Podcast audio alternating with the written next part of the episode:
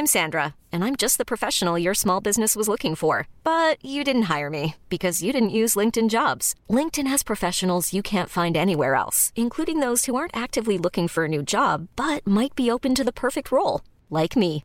In a given month, over 70% of LinkedIn users don't visit other leading job sites. So if you're not looking on LinkedIn, you'll miss out on great candidates like Sandra. Start hiring professionals like a professional. Post your free job on linkedin.com/achieve today.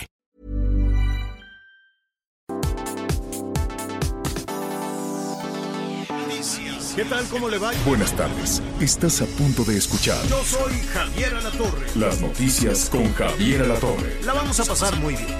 Comenzamos. Cambia el paso, cambia el paso, cambia el paso, cambia el paso. Su vida está mejor ahora sin él. Sabe que su cadera no le fallan. No necesita a nadie para estar bien. Ella no falla, ella no falla.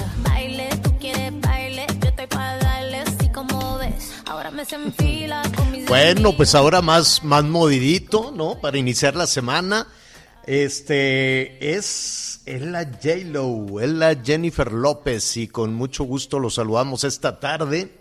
Canta esta, pues es, ya todos cantan reggaetón, ya todos andan así reggaetonero porque pues, la verdad ha sido un hit el, el, el reggaetón. Yo al principio, Miguelón, pensé que, que sería un asunto pues un poquito pasajero, pero pues no, las grandes estrellas, la J-Lo, la Madonna, quien tú quieras y mandes, este andan en estos andan en estos ritmos pues muy bien entonces habrá que que este que tener toda esta situación. Tenemos información en desarrollo que en un ratito más le, le haremos. Hay cambios en el gabinete de la Ciudad de México. Martí Batres entra al equipo, entra al equipo de Claudia Sheinbaum.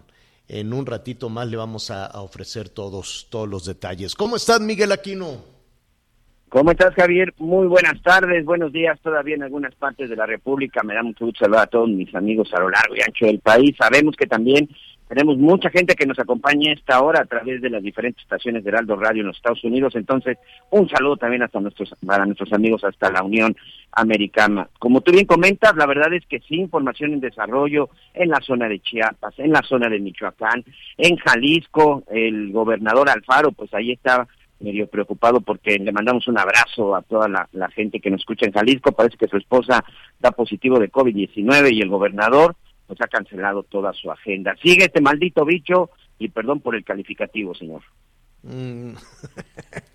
así es, así es. Bueno, pues ahí está. En un, eh, en un momentito más le- hay muchísima información en desarrollo, hay temas que están que se están registrando, ha llamado muchísimo la atención en el mundo, desde luego, toda la revuelta que se ha eh, generado en, eh, en Cuba, ya le estaremos ofreciendo, ¿no? Toda, toda, la, toda la situación.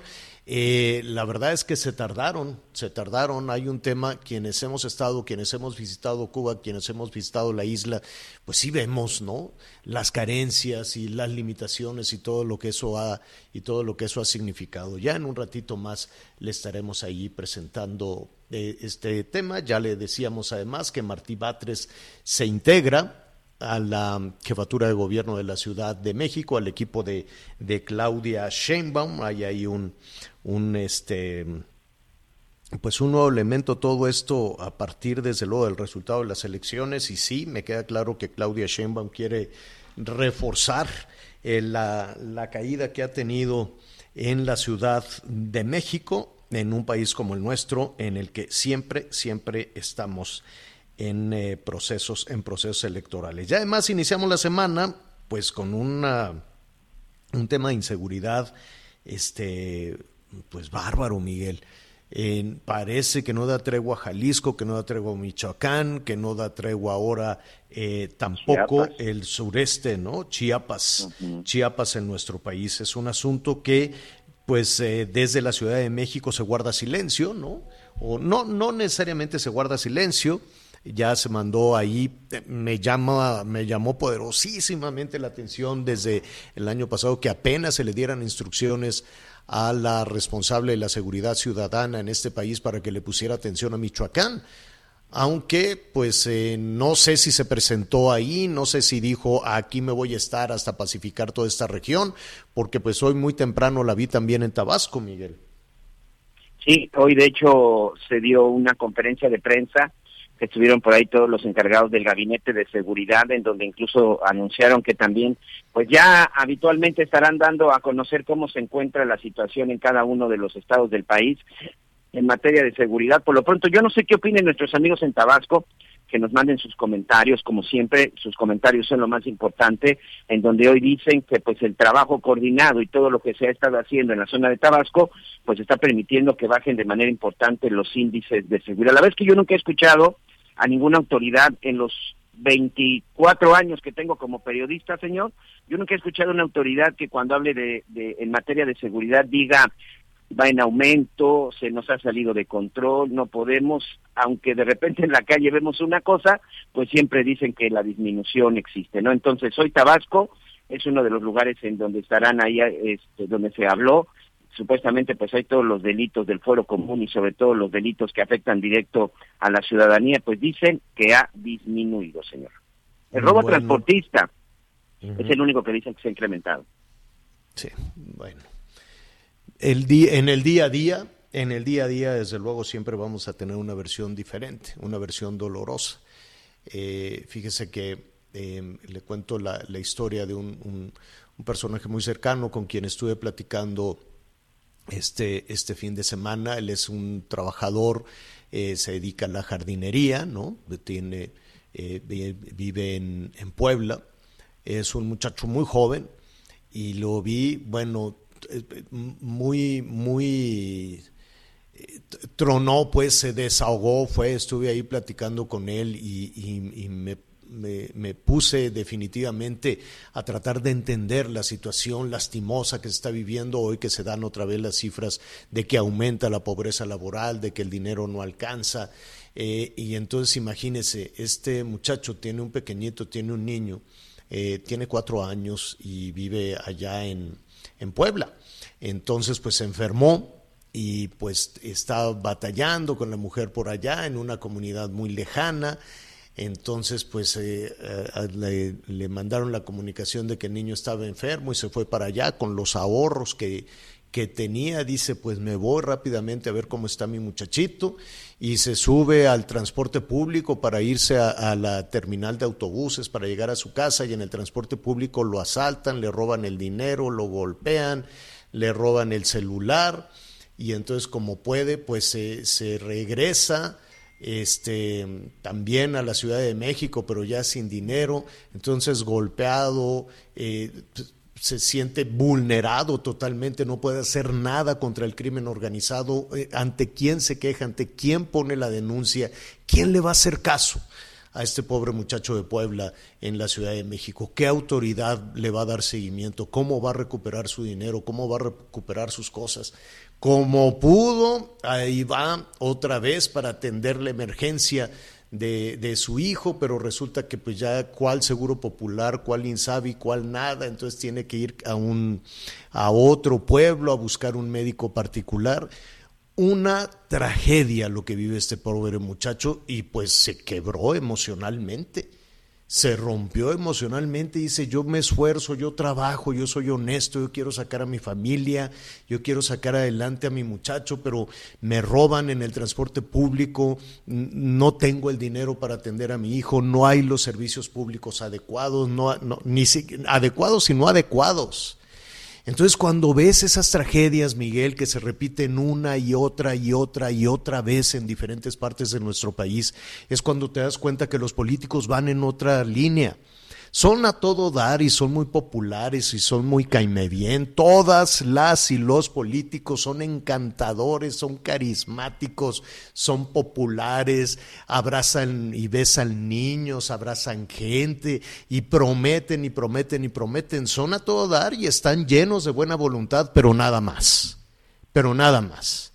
Porque si estamos viendo las cifras de la inflación, y si estamos viendo que la economía no jala, y si estamos viendo que la pobreza laboral sigue aumentando, y cuando decimos la pobreza laboral, son trabajadoras y trabajadores cuyos ingresos están mermados, es decir, ganan menos haciendo lo mismo, ganan menos que en el 2018, ganan menos que en el 2019, ganan menos que el año pasado, desde luego, pero los precios siguen subiendo, ¿no? se gana menos, eso es la pobreza laboral que no alcanza ni siquiera para lo básico. Y este muchacho no le alcanzaba para, digo, ahorró, ahorró y afortunadamente tiene ahí unos buenos patrones que le, han, que le, que le mantienen sus ingresos, etcétera, etcétera, y pudo mantener su trabajo. Pero se enfrentó con esta situación. En el transporte público de la Ciudad de México, del Estado de México, le robaron todo, lo golpearon y, el otro con la desesperación de déjeme un poquito de dinero para llevar a mi niño al hospital. Qué tragedia la que vivimos, Miguel. Sí, y la verdad es que este tipo de historias, Javier, lamentablemente de repente pues se replican en varias partes, en varias partes del país. Este fin de semana, saludos también a nuestros amigos que sabemos que nos escuchan en Tabasco. Fíjate que alguien cercano, alguien que está trabajando con nosotros en el sureste del país, que es originario de la zona de Tabasco, eh, me decía ya ya no vamos, ya no voy a hacer el aviso porque finalmente lo, lo logramos resolver el fin de semana, pero me pedía ayuda para para donadores de sangre. En un hospital del Seguro Social en Tabasco ocurrió una emergencia, una mujer que estaba eh, por dar a luz. Resulta que cuando llegan al hospital, Javier, pues no había la sangre que necesitaban. Y no es la primera vez que, que nos encontramos con una situación de esta, que nos hablen nuestros amigos. Yo no sé si existe en este momento una carencia en los bancos de sangre de diferentes hospitales, pero hoy las redes sociales, hoy muchas de mis cuentas, pues se encuentran invadidas de que eh, fulano está en el hospital por una emergencia y se necesita sangre de este tipo, ya ni siquiera como donadores de paga, porque hay muchos hospitales en donde si tú no tienes dinero, llevas donadores y estos donadores, bueno, pues aportan su sangre y esta es una forma de pago. No, hoy te están pidiendo específicamente la sangre que tenga eh, tu paciente porque resulta que muchos de los hospitales pues no está o ya no tienen la, la, suficiente sangre. Yo no sé si por la cuestión del COVID esto afectó en algún momento a los donadores, que para mí tendría una lógica, pero hoy en cuestiones de salud creo que más allá de, de, del abasto de medicamentos, más allá de que cada vez es menos la gente que tiene derechos a la salud y que por supuesto los hospitales no están en buenas condiciones, el desabasto o la falta hoy de sangre o de oportunidades creo que sí se va a convertir en una tragedia todavía más grande de la que ya estamos viviendo, señor. Y hoy que, pues, con este asunto del COVID, que no se ve en qué momento en verdad pueda ceder, atención para los chavos, atención para los jóvenes, porque pues hoy están siendo las nuevas víctimas del COVID-19 con sus nuevas variantes, señor. Así es. Bueno, pues eh, fíjese que en ese contexto de, de de tener el dinero suficiente para mantener a, los suyos, para sacar adelante a los suyos. Hoy estuve revisando también las eh, variaciones que dan, em, que dan las, eh, las autoridades al, al, tema de la inflación, es decir, el aumento, el aumento en, los, eh, en los precios. Y evidentemente lo que más destaca es el, el gas, el aumento en el precio, en el precio del gas eh, ¿cuáles son las entidades más caras o cuáles son las entidades donde más han subido los precios? La Ciudad de México, Jalisco, Nuevo León, Puebla y Tlaxcala. En todas, eh, desde luego, el aumento en el gas, en los precios del gas ha aumentado casi 32% en casi, en casi todas, ¿no? En Jalisco aumentó 36%, en Tlaxcala aumentó casi 40% el precio del gas, y en Nuevo León también casi 40%, 38.98%. En casi todas, casi, cuando hablamos de 40%, pues es un incremento enorme en, eh, en los asuntos del gas. Pero ya detallado en el caso de Puebla, atención nuestros amigos de Puebla, ¿sabes qué incremento se tuvo? ¿Cuál fue el mayor de los incrementos? Estamos hablando de transporte, de algunos alimentos, por ejemplo, el limón está muy caro en todo el país, el pepino está muy caro, bueno, pues habrá que que eh, considerar eh, en, otro, en otras cosas, pero cuando estamos hablando del gas, de la gasolina y de algunos servicios, bueno, pues ahí es, es inevitable, puedes sustituir, que, que, la manteca de puerco está muy cara en Nuevo León, bueno, pues sustitúyela por otra cosa, ¿no? Pero, ¿qué te imaginas, Miguel, eh, en dónde crees que se detonó la inflación o el precio más alto en Puebla? ¿Qué producto? Más o menos. Se nos fue Miguelón, ¿verdad? Bueno, en un ratito más.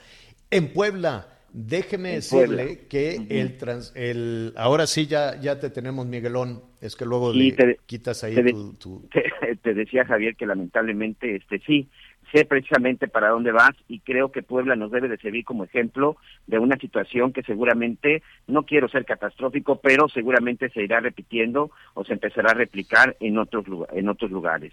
El incremento que hoy sufren eh, nuestros amigos en Puebla, pues ni siquiera son por cuestiones de canasta básica, sino por servicios elementales para poder sobrevivir como el agua, ¿no, señor?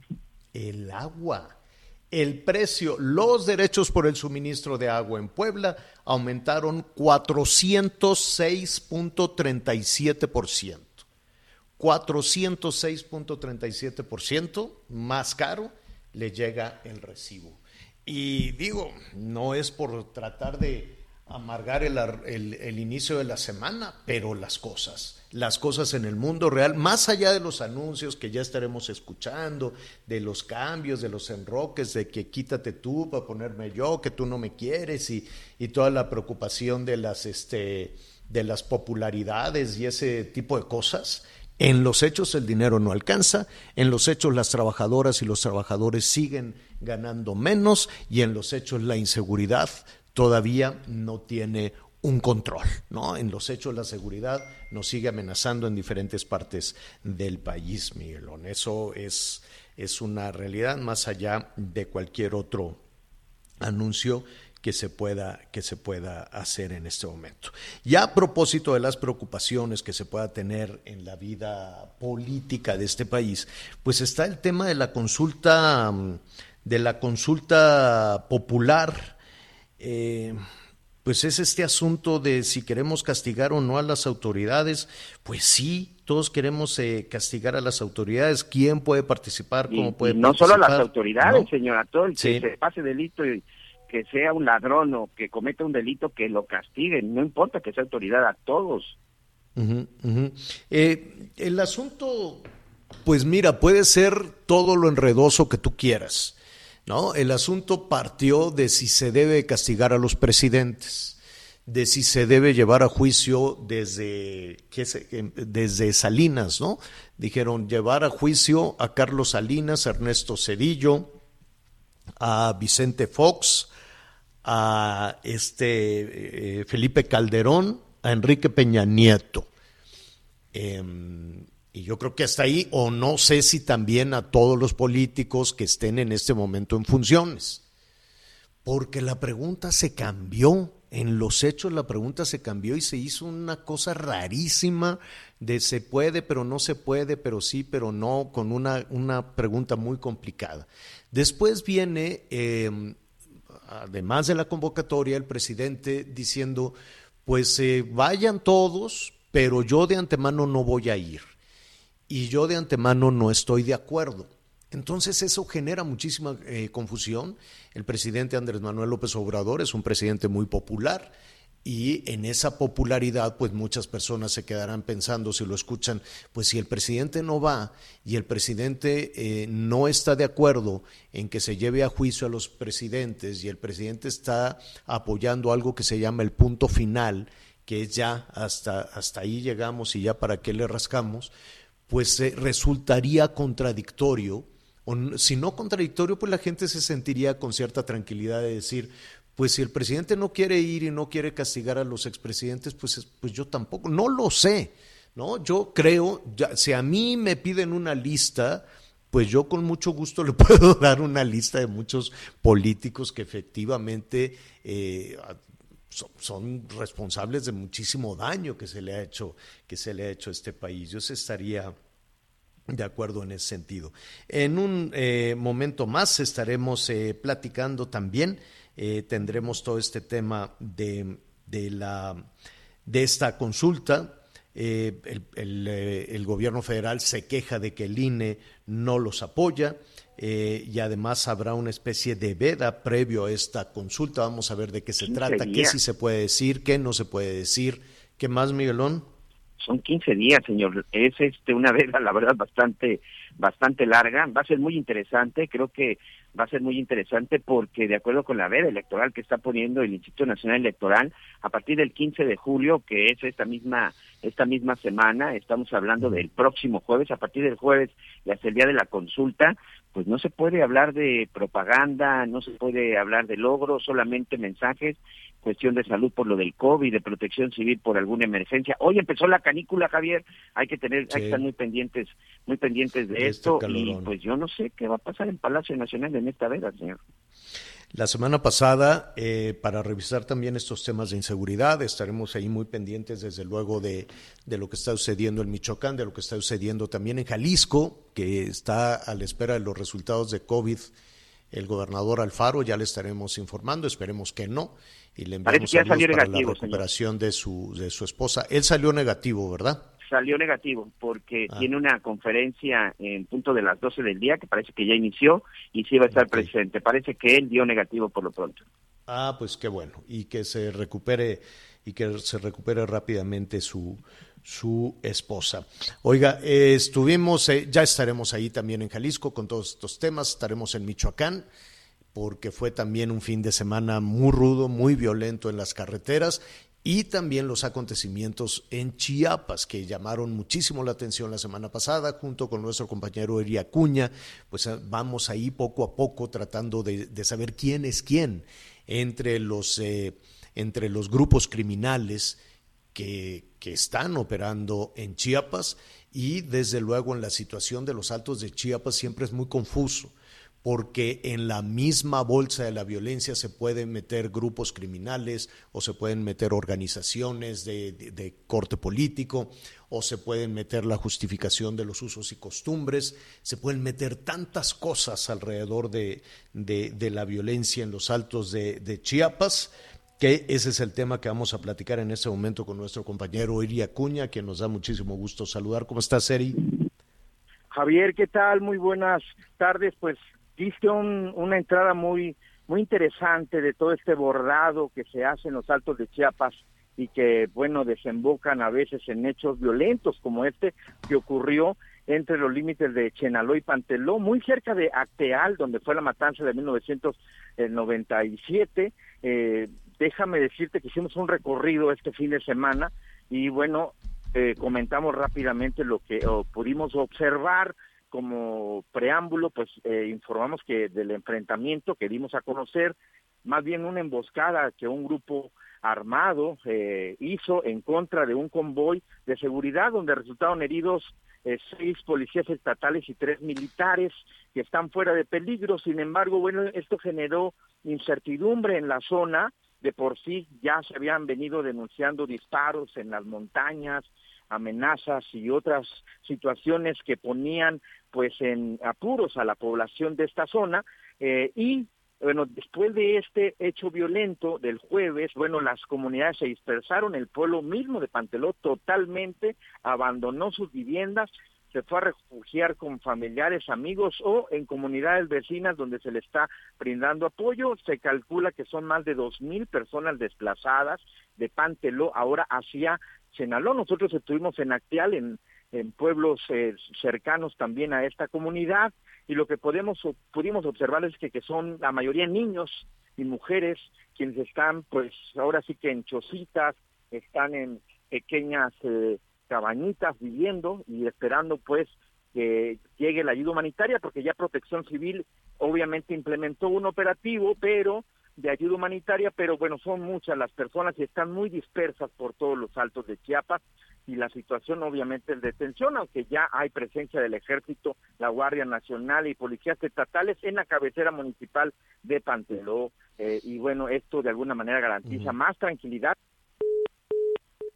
Uh, se nos, se, se, se nos va en un momentito más, estaremos con Eri Acuña, efectivamente ya existe la, la presencia de, las, eh, de la seguridad pública y llama la atención que, que, apenas ahora es muy difícil también para algunos integrantes de estas pequeñas comunidades en los altos de Chiapas eh, alzar la voz pidiendo ayuda y lo hemos eh, visto en muchísimas ocasiones. pueden ser desplazados y desplazar a una comunidad es un asunto muy serio. Imagínese usted mismo que eh, hoy tuviera que dejar su casa. Y así ha sucedido también en otras, eh, en varios estados, no nada más en Chiapas, ha sucedido también en Guerrero, ha sucedido en Michoacán, ha sucedido en varios estados de este país.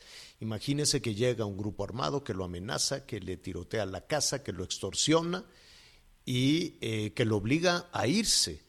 O si decide quedarse, se queda bajo el control de, de, estos eh, delincuentes. Eso ha obligado a un desplazamiento de cientos de personas y no es la primera vez que sucede. En muchas ocasiones tiene que ver incluso con cuestiones de carácter religioso, incluso con estas divisiones entre evangélicos y cristianos y católicos. Eh, esto deriva también en violencia, deriva también en el desplazamiento de personas. La situación en muchas comunidades, y esa es una forma de violencia, que un padre, que una madre con sus hijos tome lo que pueda y se aventure a poder instalarse en otra comunidad como un extraño y a poder empezar y a, iniciar de cero.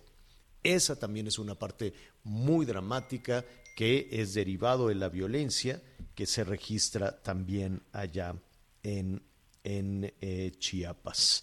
Eh, un poquito más adelante estaremos hablando con eh, con nuestro compañero Eri Acuña. Y curiosamente, Miguel, ese grupo que se autodenomina El Machete, pues e, es, es justo el argumento que ellos tienen, ¿no? Dicen, ningún nivel de autoridad viene a protegernos, por lo tanto, nosotros lo vamos a hacer. De nueva cuenta, la argumentación de las autodefensas.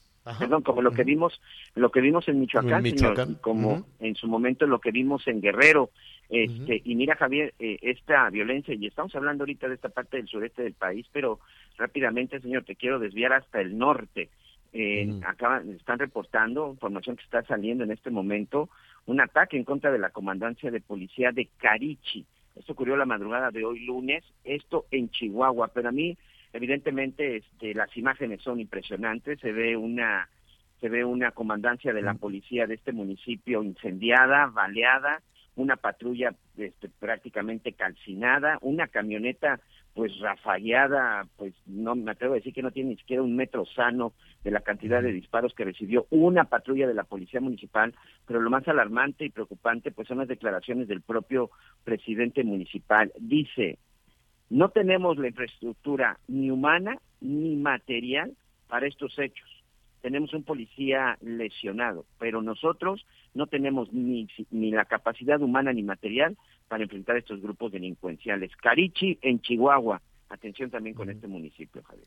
Pues ya lo estaremos reportando y le vamos a presentar las imágenes en la segunda parte en eh, javieralatorre.com, eh, Javier Alatorre MX. Le vamos a presentar imágenes de lo que está pasando, de lo que sucedió. Eh, sí, la, la, policía, bueno, no le quedó un espacio sin, sin balas a esta, a la única patrulla que pueden tener en esta eh, localidad y la autoridad diciendo pues no tenemos la posibilidad, no tenemos forma de, eh, de no rendirse ante el crimen organizado. Eso es lo que está sucediendo en este momento en Chihuahua y le vamos a presentar también un balance de lo que ha eh, sucedido también en eh, Buenavista, Tomatlán, Miguel, allá en la Tierra Caliente, y en la carretera, si no me equivoco, de Uruapan a Lombardía. Eh, ahí en Charandep. Eh, eh, Charapendo y en la comunidad de la Gallina, en Gabriel Zamora. Exacto, exacto. Entonces, sí, un arranque de semana, un arranque de semana violento en Chihuahua, en Michoacán, en los límites con Jalisco en, eh, y en los altos de en los altos de Chiapas. De todo eso, desde luego, le vamos a presentar también algunas imágenes y lo que está sucediendo, información en desarrollo. Hacemos una pausa, volvemos. Sigue con nosotros. Volvemos con más noticias. Antes que los demás. Heraldo Radio. La HCL se comparte, se ve y ahora también se escucha. Las noticias en resumen. Este lunes 12 de julio inició la canícula en el país. Se trata de un periodo de 35 a 40 días en el que se registran las más altas temperaturas en el año. Los estados más afectados suelen ser Campeche, Chiapas, Quintana Roo, Tabasco, Tamaulipas, Coahuila, Nuevo León, Veracruz y Yucatán. Según el balance de la Estrategia Nacional 100 días para mover al IMSS, durante este periodo se lograron realizar 763 trasplantes, más de 18 millones 881 mil consultas de medicina familiar, 3 millones 593 mil consultas de especialidad, así como más de 268 mil cirugías. En Jalisco al menos seis personas murieron y otras 41 resultaron heridas, luego de que un tráiler se estrelló contra un autobús de pasajeros que se encontraba estacionado a la orilla de la autopista Guadalajara-Tepic. Hoy el dólar se compra en 19 pesos con 62 centavos y se vende en 20 pesos con 6 centavos.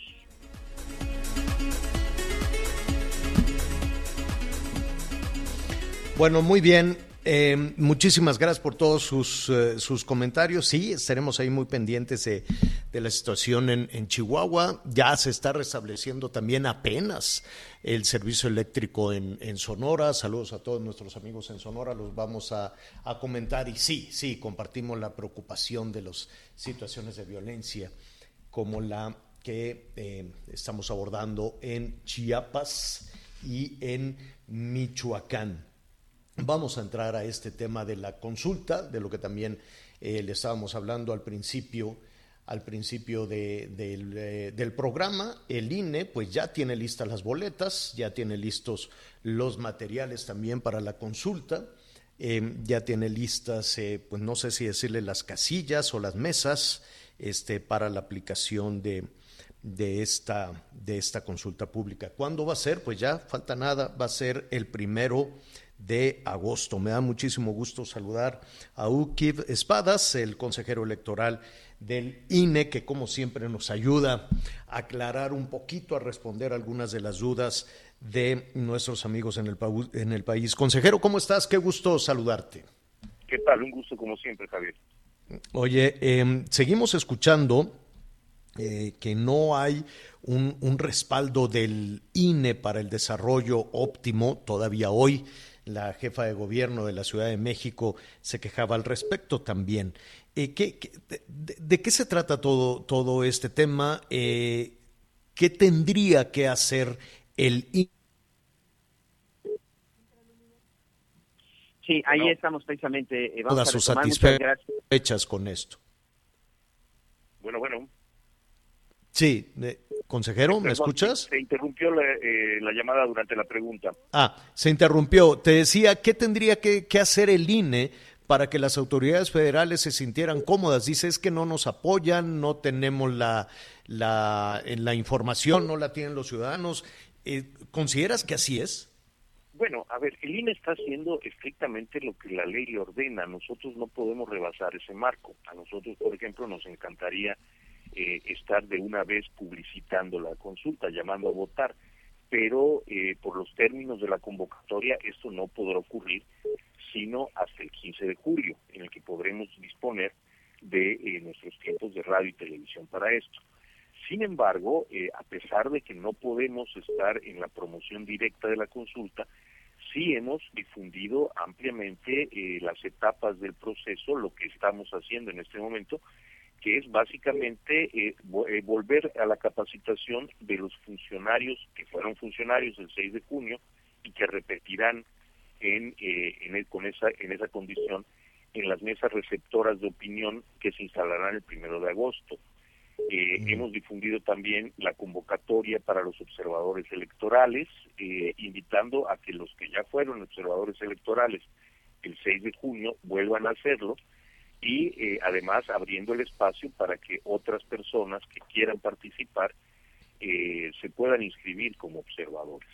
Uh -huh. En los próximos uh -huh. días estará difundiendo la ubicación de eh, las mesas receptoras de la consulta, eh, de forma tal que nosotros estamos cumpliendo eh, pues al máximo con nuestras obligaciones legales.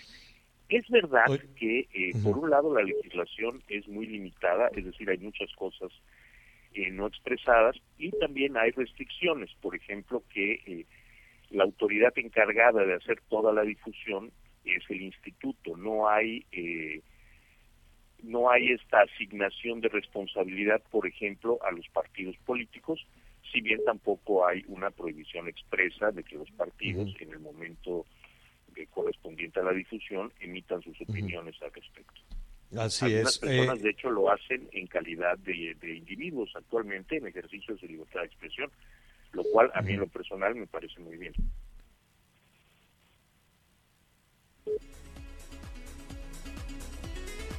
un- una... em, perdón, perdóname, es que el Internet, qué barbaridad. Bueno, eh, te estaba diciendo, si no me equivoco, a partir de, em, de este jueves eh, se tendría una especie de veda en ese en, eh, respecto a la consulta popular, ¿así será? No, es un poco diferente. La veda, digamos, es en, en el lenguaje coloquial, es el periodo en el que nadie puede hablar sobre las candidaturas y los partidos previo a la elección, los tres días anteriores. Acá Ajá. no existe eso. Acá lo que hay es una restricción a la publicidad gubernamental a partir de efectivamente el próximo, es jueves o viernes, es el viernes, a partir del día 15, perdón, jueves, Jueves. eh, ya eh, no se podrá hacer publicidad gubernamental bajo los mismos criterios que la publicidad gubernamental se restringe durante elecciones, es decir, hay excepciones para cuestiones de salud, para cuestiones de emergencia, pero en general la publicidad donde se promueven eh, los logros gubernamentales sí queda restringida a partir del día 15. De hecho, esa fue eh, expresamente una de las motivaciones para eh, que las cama- la Cámara redujera el periodo de la, de la, de la campaña, no restringir Pero. ¿qué tiene, ¿qué tienen que ver, perdón que te interrumpa, consejero, qué tienen que ver los logros gubernamentales con eh, llevar a, a- a- a tribunales a los expresidentes? Pues, en mi opinión no mucho, pero así está la ley. Es decir, es una réplica de la disposición general para las elecciones. Eh, la diferencia acá es que los partidos, y en consecuencia los partidos a los que pertenecen los gobernantes, pues no están en la disputa. Entonces, eh, si me preguntas a mí, desde mi visión como ciudadano, no aprecio una, una vinculación directa, eh, lo entiendo como una analogía con las reglas generales para las elecciones. Mm, eh, estás recibiendo muchísimos comentarios, eh, sobre todo de personas que dicen, oiga, esta consulta es para, bueno, lo, lo ponen ya en un extremo, dicen, esta consulta es para meter a la cárcel a los expresidentes o No, para qué, cons- porque con el cambio de la pregunta, pues ya la gente no sabe a qué se le está convocando. Hay que tener en cuenta que el foco de la pregunta cambió. El foco de la pregunta ya no son las personas, los actores políticos del pasado, en donde quedarían incluidos los presidentes. El foco de la, de la pregunta son los, los actos políticos, las decisiones políticas del pasado, el esclarecimiento de decisiones políticas del pasado. La pregunta es centralmente sobre el esclarecimiento. ¿Quiere usted o no que se esclarezcan los hechos políticos del pasado? A partir de eso sí incluye realizados por los actores políticos correspondientes y en su caso el resarcimiento a las víctimas. Eh, pero el foco de la consulta no es sobre las personas, sino sobre el esclarecimiento de hechos. Esto al final el alcance lo interpretará la Corte. En mi opinión como ciudadano, esto amplía el foco eh, mucho, no demasiado, lo amplía mucho, pero no demasiado, porque eh, abriría el espacio para el esclarecimiento de hechos eh, que no se esclarecieron en su momento, aunque eh, los actores políticos involucrados pudieran, por ejemplo, ya estar fallecidos.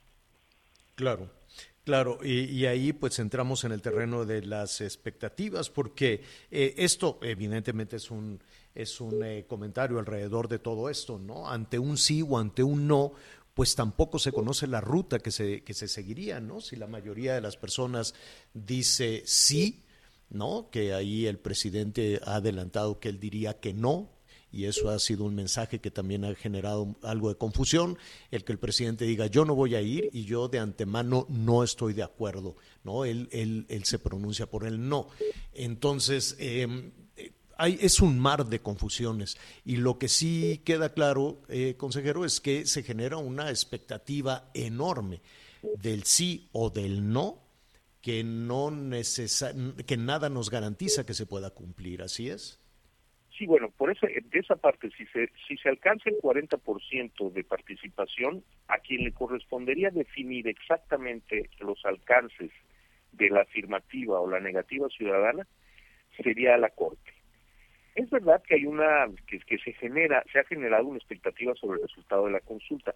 Me parece que esta expectativa va un poco más allá de si se va a responder sí o no y es una expectativa de eh, sobre la realización misma de una consulta de esas características. Recordemos que este instrumento de consulta popular a nivel nacional eh, sobre la base de normas establecidas por el Congreso es la primera vez que va a ocurrir en el país.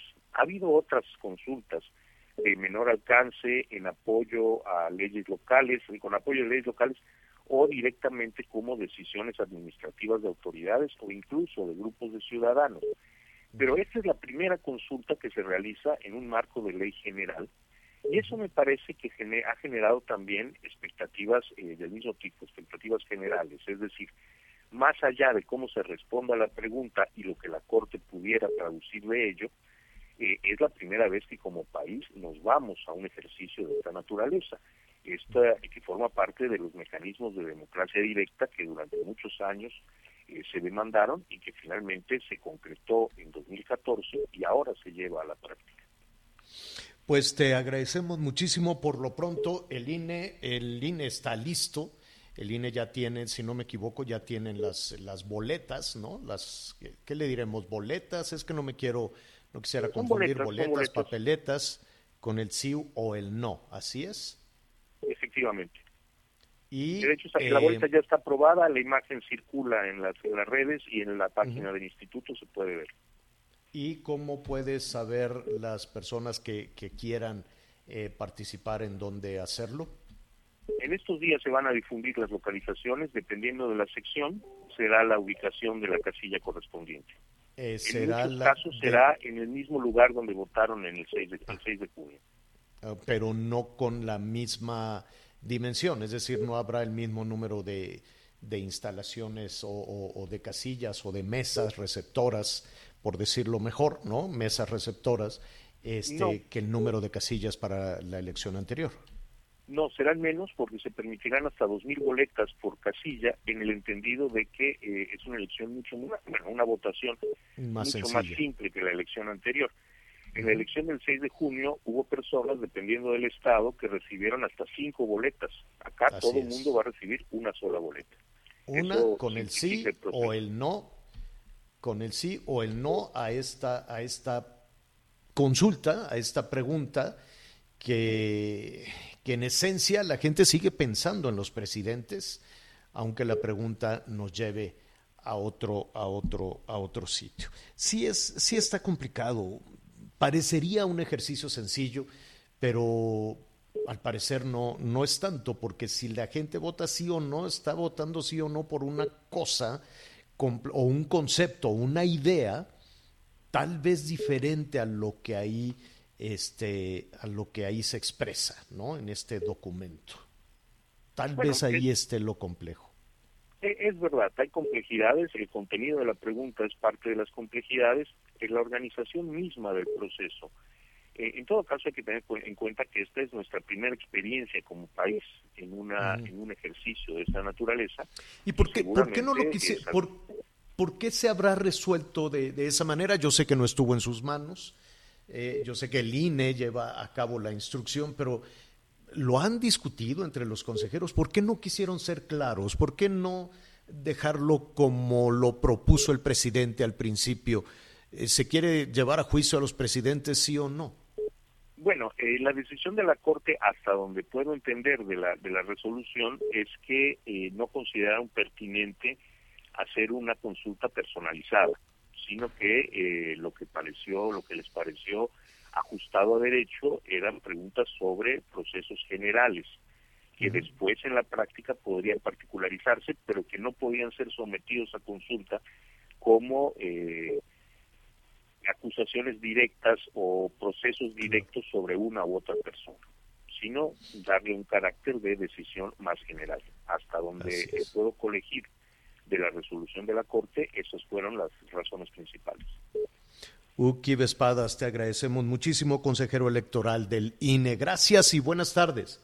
Por el contrario, un gusto estar contigo y sobre todo con tu auditorio. Muchas gracias. Gracias, gracias. Hacemos una pausa, volvemos.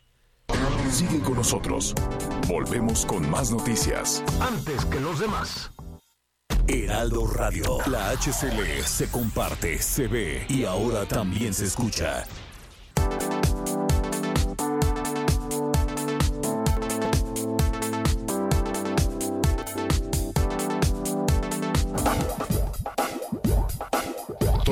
Más información. Continuamos. Muchas gracias, gracias por todos sus comentarios, gracias por todos sus mensajes y démosle la bienvenida a nuestra amiga Aris Chávez del Instituto Politécnico Nacional con temas importantes de salud. Adelante, Aris. Qué gusto saludarte, mi querido Miguel. Un saludo a todo el auditorio, por supuesto. Y bueno, pues tenemos buenas y malas noticias. Primero, pues van las malas, que son que hemos visto un repunte en los contagios ya peligroso. Esta última semana hemos visto un incremento en hospitalizaciones, en contagios, sobre todo quien se acerca a los kioscos de la Ciudad de México a hacerse pruebas. Entonces quiere decir que la gente pues está aflojando un poco la guardia y es muy importante que sigamos cuidándonos, que sigamos protegiéndonos. Pero hoy les tengo una buena noticia porque hay un tratamiento que nosotros queremos recomendarle a todo el auditorio que ha ayudado a miles de personas en esta época a mantener su salud y sobre todo a cuidarnos de los contagios. El Instituto Politécnico Nacional tiene uno de los tratamientos más exitosos que definitivamente ha ayudado a muchísimas personas en la actualidad, que es el factor de transferencia. Este tratamiento lo toma prácticamente todas las personas, desde bebés, personas de la tercera edad, no importa a qué se dediquen, es decir, lo pueden tomar deportistas, eh, personas eh, que se encuentran en su casa también, pero que tienen que salir a trabajar. Es decir, es un tratamiento que no tiene contraindicaciones, no tiene efectos secundarios, pero nos está ayudando en esta época de pandemia a reducir los contagios. ¿Por qué? Porque va directamente a nuestro sistema inmunológico a reforzar nuestras defensas hasta un 470%. Quiere decir que por dentro nuestro cuerpo empieza a producir más glóbulos blancos, más leucocitos, que son los que nos defienden de virus y de bacterias. Por eso resulta tan efectivo. Desde las primeras dosis empezamos a ver este incremento y por esa razón destruimos virus y bacterias mucho más rápido. No es invasivo, se toma una ampolleta todos los días en ayunas y desde las primeras dosis vamos a empezar a notar mucha más energía, más vitalidad de nuestras actividades, pero sobre todo con un sistema inmunológico fuerte.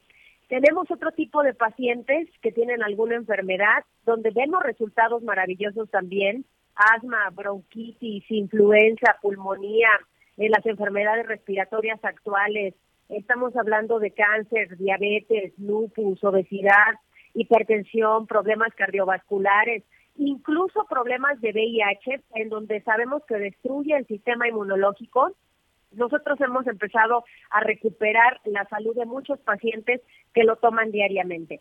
Yo les invito a que anoten este número telefónico porque de verdad conviene muchísimo que aprovechen esta promoción por único día para el auditorio de Javier Alatorre.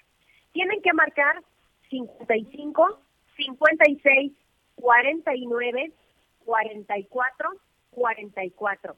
Si marcan ahorita, les vamos a enviar un paquete de 20 dosis de transferencia con un muy buen descuento. Y si son de las primeras personas en marcar, les vamos a regalar 30 dosis adicionales. En total ustedes pagan 20 y el día de hoy van a recibir 50. Un kit sanitizante con dos caretas, dos cubrebocas, dos geles antibacteriales. Y como regalo muy especial, les incluimos una batería de acero inoxidable con tapas de cristal templado y además unos audífonos AirPods que son unos audífonos inalámbricos de la marca de la manzanita.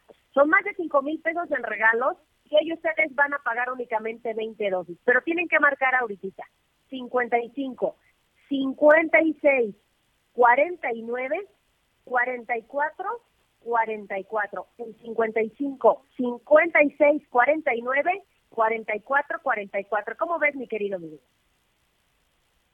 Una muy buena opción, así que pues ahí están los teléfonos. Muchas gracias, Ari. Les mando un abrazo, cuídense mucho. Gracias, buen inicio de semana y vamos rápidamente a una pausa. Sigue con nosotros. Volvemos con más noticias. Antes que los demás. Heraldo Radio. La HCL se comparte, se ve y ahora también se escucha.